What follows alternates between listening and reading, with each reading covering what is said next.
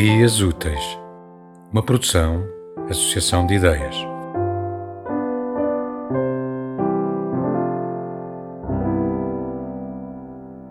Ei, deixem de kikiki! Era o que ouvíamos sempre que estávamos com os dentes à mostra, em gargalhadas cheias de exclamação. É estranho, mas eu adorava quando aquilo ressoava estridente pela casa. Escutava de longe corria para debaixo da cama, onde a gente ficava se estourando de rir, num pseudo-silêncio.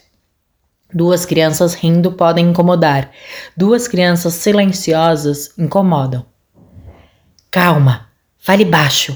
Você vê como eu faço e depois faz sozinha. Uma de cada vez?